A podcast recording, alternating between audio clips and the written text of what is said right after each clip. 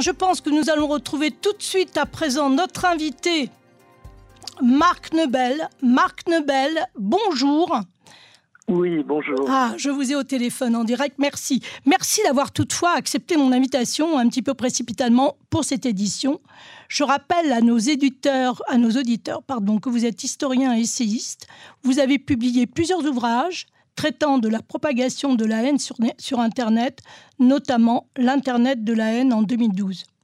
Ce qui nous amène aujourd'hui à vous parler, c'est votre indignation que vous avez exprimée dans une tribune dans le journal Le Point, puis repris dans Time of Israel, où vous dénoncez avec beaucoup de virulence une conférence des rabbins européens qui va avoir lieu en novembre à Bakou, dans la capitale d'Azerbaïdjan.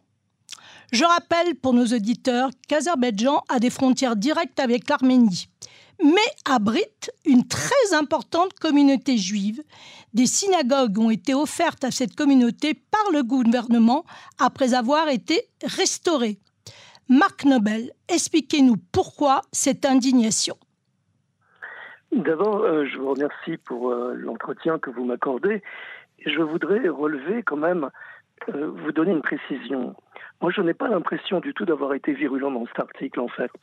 Je suis un intellectuel, je m'exprime, j'émets une opinion, euh, je suis euh, euh, révolté, donc je le dis, et j'énumère mes arguments. Donc, il n'y a rien de personnel là-dedans. il y a un jugement qui est fait et une analyse, après une analyse que j'ai faite sur la situation, et donc euh, laisser aux intellectuels le soin et le droit d'avoir des opinions et de les défendre, puisque ce sont justement des intellectuels et que c'est leur rôle.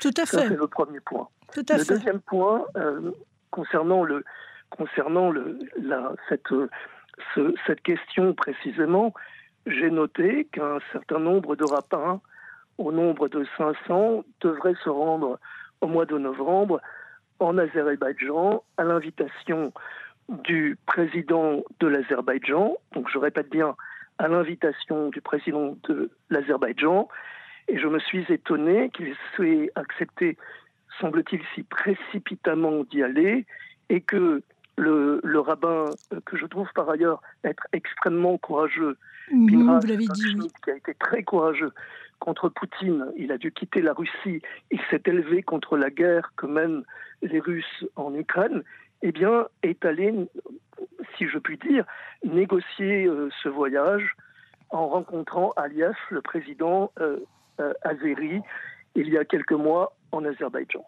Maintenant, pour répondre à votre question, il y a des juifs en Azerbaïdjan. Oui, soit, bon, et alors?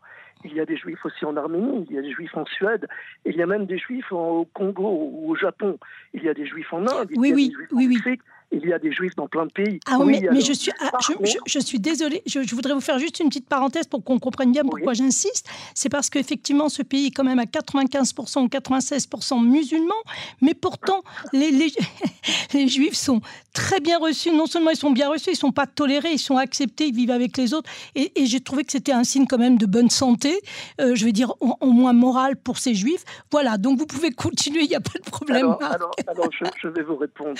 oui. Il y a peut-être, euh, je sais pas, 15 000 juifs en Azerbaïdjan. 18 000. Donc très bien, admettons qu'ils ne soient pas discriminés. D'ailleurs, euh, les autorités azéries et leurs ambassades font beaucoup de rabouf là-dessus et invitent à qui mieux mieux des journalistes pour nous parler des juifs d'Azerbaïdjan. Mais la réalité de l'Azerbaïdjan, ce n'est pas que les juifs. C'est Je vais vous donner, moi, ce qu'il en est de la réalité de l'Azerbaïdjan. L'Azerbaïdjan est au 134e rang mondial des pays en matière de développement démocratique, selon l'Economist Intelligence Unit. Pour la liberté de la presse, l'Azerbaïdjan figure à la 151e place selon le classement de Reporters sans frontières. Il est classé comme un État non libre par Freedom House avec une note de 2 sur 40 pour les droits de l'homme et de 7 sur 60 pour les libertés civiles. Permettez-moi un dernier exemple. Transpiracy International, l'index 2022 du classement sur la corruption, l'Azerbaïdjan est classé 157e sur 190 pays. Vous voyez, il n'y a pas de quoi oui, pavoiser. Maintenant, vous me, dites, vous me dites que le fait que les juifs ne soient pas discriminés en Azerbaïdjan, mais très bien, mais ça ne signifie pas pour autant que les membres des autres religions soient acceptés. Permettez-moi de vous citer un exemple qui devrait vous éclairer et éclairer vos auditeurs. Et le meilleur exemple se passe sous nos yeux avec le blocus qui se déroule à l'heure actuelle dans le Haut-Karabakh. Voilà ce qu'écrit dans son rapport publié le juriste argentin Luis Moreno Ocampo, qui est premier procureur de la Cour pénale internationale, je le cite le blocus du corridor de la Chine par les forces de sécurité azerbaïdjanaises qui empêchent l'accès à la nourriture, aux fournitures médicales et à d'autres produits de première nécessité doit être considéré comme un génocide au sens de l'article 2.c de la Convention sur le génocide. Le fait d'infliger intentionnellement au groupe des conditions d'existence devant entraîner sa destruction physique, il n'y a pas de crématoire ni d'attaque à la machette. La hmm. famine et l'arme invisible du génocide. Sans changement radical immédiat, ce groupe d'Arméniens qui vit au Haut-Karabakh sera détruit dans quelques semaines. Alors oui, peut-être que les juifs ne sont pas discriminés, mais oui aussi, les arméniens sont discriminés, les chrétiens ont pu l'être, et à l'heure actuelle, nos frères arméniens subissent quelque chose d'absolument horrible dans le Haut-Karabakh. Voulez-vous que je vous redise ce que vient d'écrire M. Moreno Ocampo, premier procureur de la Cour pénale internationale? Bien oui, on serait vraiment intéressé de faire un grand rabbin dans ce bordel? Permettez-moi ah, quand même de me poser cette question, je veux dire. Est-ce que le monde se réduit au sol juif?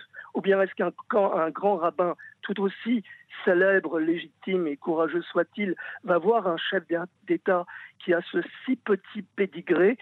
Il oublierait ainsi alors de parler de tous ces sujets il serait aveugle à la souffrance de nos frères chrétiens arméniens. Mais au nom de quoi? Est-ce cela la religion?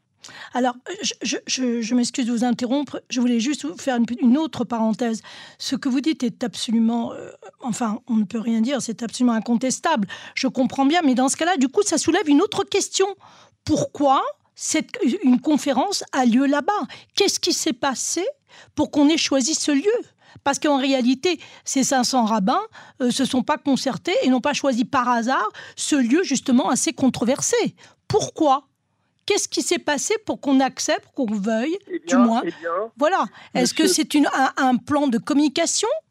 Possible je, vais reprendre son propos, puisqu'il a été interviewé par un site internet qui s'appelle le Jewish News Syndicate, le GNS donc le 1er août 2023 a, euh, a, euh, révélé cette affaire. Et c'est sur cette base que j'ai écrit mon article. Donc monsieur, monsieur Pinras Goldschmidt nous explique, il est interrogé par le GNS, il déclare sans sourciller que l'Azerbaïdjan est un pays avec une mémoire spéciale pour le peuple juif et abrite l'une des communautés juives les plus uniques au monde, admettons, mais il ajoute le développement des relations entre Israël et ah. l'Azerbaïdjan est d'une grande importance dans le Moyen-Orient d'aujourd'hui. Ce faisant, moi, je pose une question. Mhm. Pourquoi s'aligne-t-il sur les choix stratégiques et politiques et étatiques et la raison d'État des Israéliens et le choix que les Israéliens font vis-à-vis de l'Azerbaïdjan? Est-ce le rôle d'un grand rabbin? Est-ce le rôle de la religion de se mélanger à la politique?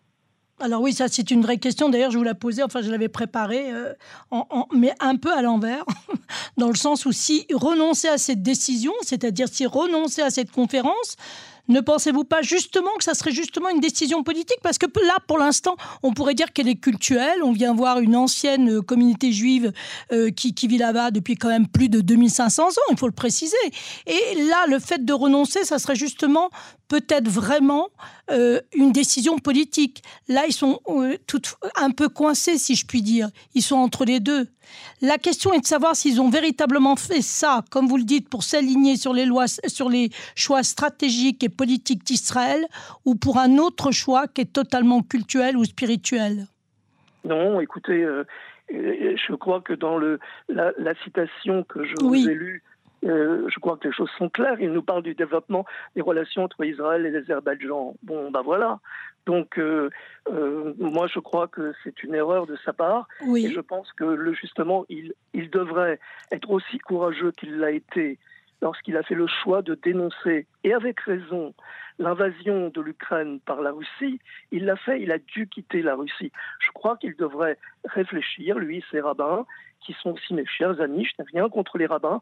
Je suis de religion juive. Mhm. Donc, je, pense qu'il gagnerait à réfléchir et à ne pas assister à ce euh, cinéma, à ce, à ce cirque qui, euh, qui froisse les Arméniens. Je voudrais quand même dire qu'entre les Arméniens et les Juifs, il y a une communion. Comprenez? Il y a quelque chose de fort. C'est une communauté de destin qui nous lie. Les Arméniens ont voulu défendre pendant des siècles leur langue, leur histoire, leur culture, leur religion chrétienne, comme nous, nous avons voulu défendre notre histoire, notre religion, notre existence. Ils ont été en survie, ils ont été massacrés, ils ont été génocidés. Il y a eu un million et demi d'Arméniens qui ont été tués. Et aujourd'hui, hélas, 70% des armes qui sont utilisées par l'Azerbaïdjan pour massacrer de jeunes recrues arméniennes, de jeunes soldats arméniens, sont des armes israéliennes. Alors que ce soit le choix d'Israël, moi personnellement, je le regrette et cela me froisse. Attends, attends, attendez, Marc, quand même. Je, attendez. Et cela regarde Israël. En quoi cela doit-il regarder un grand rabbin aussi précis. Alors, attendez, attendez. Je voudrais juste, juste, juste recentrer le débat parce qu'on pourrait, euh, euh, comment dire, mal interpréter vos dires, alors que moi je les comprends très bien. En fait, il faut bien savoir qu'Israël a un intérêt politique, enfin du moins stratégique avec ce pays, puisqu'elle a aussi une frontière avec l'Iran. Donc déjà, on doit un peu recentrer le débat parce qu'on risque de croire que Israël est contre l'Arménie. Non, non, non, non, non, ça, non, non, c'est pas ça. Mais j'ai, oui. de ses armes à l'Azerbaïdjan, soit et, de permettre à l'Azerbaïdjan d'utiliser 70% des armes israéliennes pour massacrer des soldats azéris, sans broncher, sans sourciller, sans s'interroger, comme s'il s'agissait simplement d'un simple commerce, point final.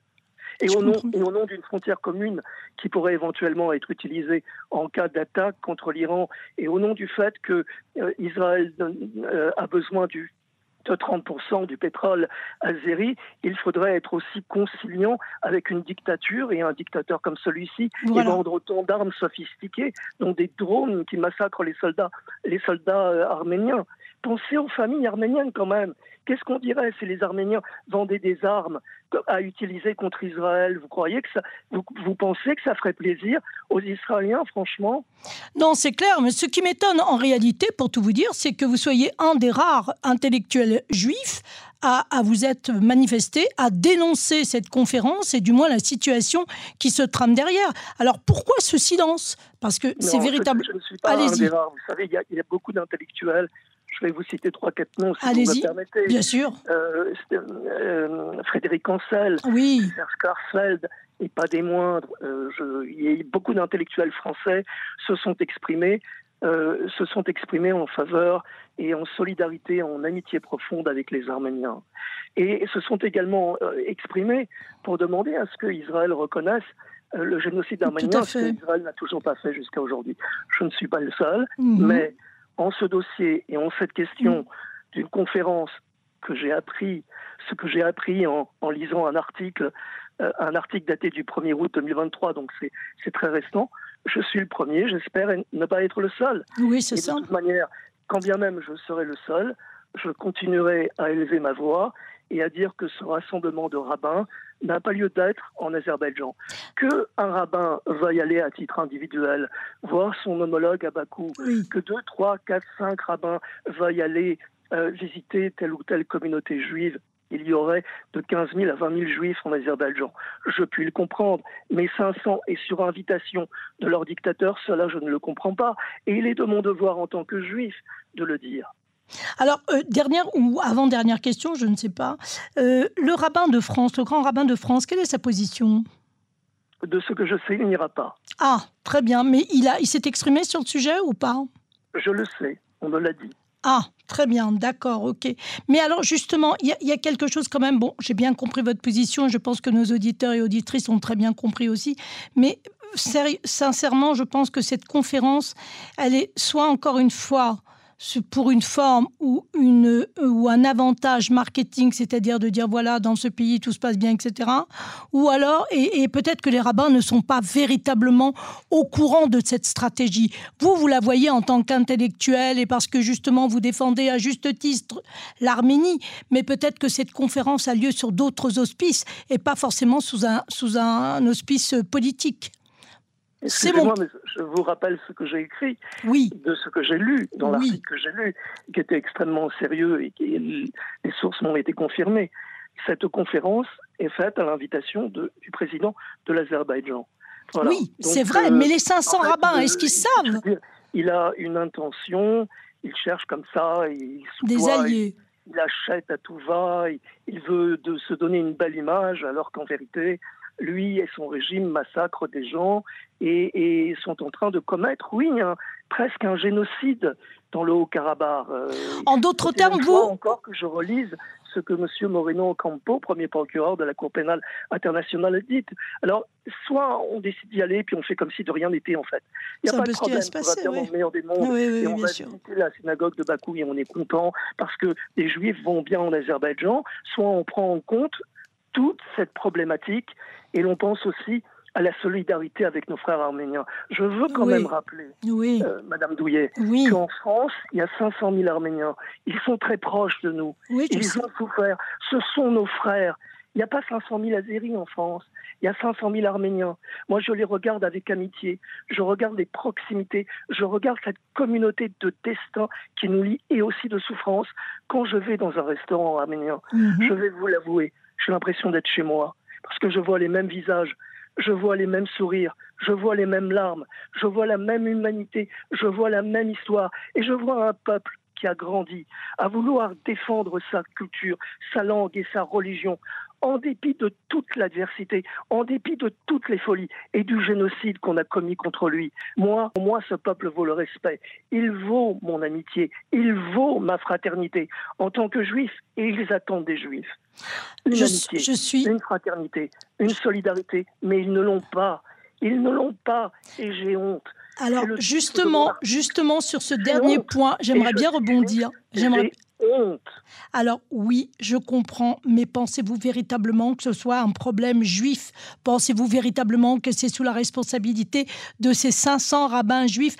Enfin, de ces 500 rabbins, puisque bon, mais c'est ça qui me, qui me, là où je voudrais en venir. Je ne pense pas qu'ils soient conscients de ce qui eh va être ou de ce eh qui sera. Peut-être. Je crois qu'il sera de leur responsabilité de ne pas aller se compromettre dans un pays qui. Alors là, on tombe sur un, fait politique. son voisin, l'Arménie, qui a de si piètres résultats en droit de l'homme et, qui est une imposture en réalité. Donc, moi, je n'ai rien contre azéri. Entendons-nous. Moi, je, n'ai rien, je ne connais pas d'Azérie, je n'ai rien personnellement contre eux. Ce que je critique, c'est un régime. Ce que je critique, c'est une politique et un président de l'IRA, de, un, président de, le, président de leur république. Ce n'est pas le peuple azéri en tant que tel. il y a sûrement en Azerbaïdjan des gens très bien, très humains, qui peut-être sont effrayés par ce qui se passe, qui font preuve d'humanité, tout ce que vous voulez. Cela, je peux le comprendre. Mais les rabbins n'ont pas à se compromettre. Oui, parce que pour vous, c'est une forme de complicité les, les, chiffres et les données que je vous ai apportés ici à l'antenne. Et cela, madame, je le crois, je le crois vraiment, de, toute mon âme. Bien, écoutez, Marc Nobel, je suis vraiment euh, heureuse que vous ayez pu intervenir dans cette édition et exprimer votre indignation avec autant de ferveur. J'espère que nous aurons un, un heureux comment dire, dénouement je l'espère en tout cas. J'y crois pas trop parce que véritablement après il y aurait une, une résonance politique et ça compliquera encore plus les choses. Mais bon, on peut espérer, n'est-ce pas? Être juif, c'est espérer. Et entre-temps, je vous souhaite une belle soirée. Je vous remercie encore d'être intervenu. Je peux dire un dernier mot Avec plaisir, avec plaisir, Marc. Pour moi, être juif, c'est faire preuve de fraternité. Magnifique. Et, et, ce n'est pas un vain mot. Nous avons tant manqué de fraternité, de solidarité. Nous avons tellement été pourchassés il s'est trouvé si peu de justes pour nous aider et nous sauver. Qu'aujourd'hui, il se trouvera des justes juifs pour les aider et les aimer. C'est là une prière, et c'est la prière du soir. Merci beaucoup, Marc. À très bientôt, Marc Nobel. À très bientôt. Merci à vous.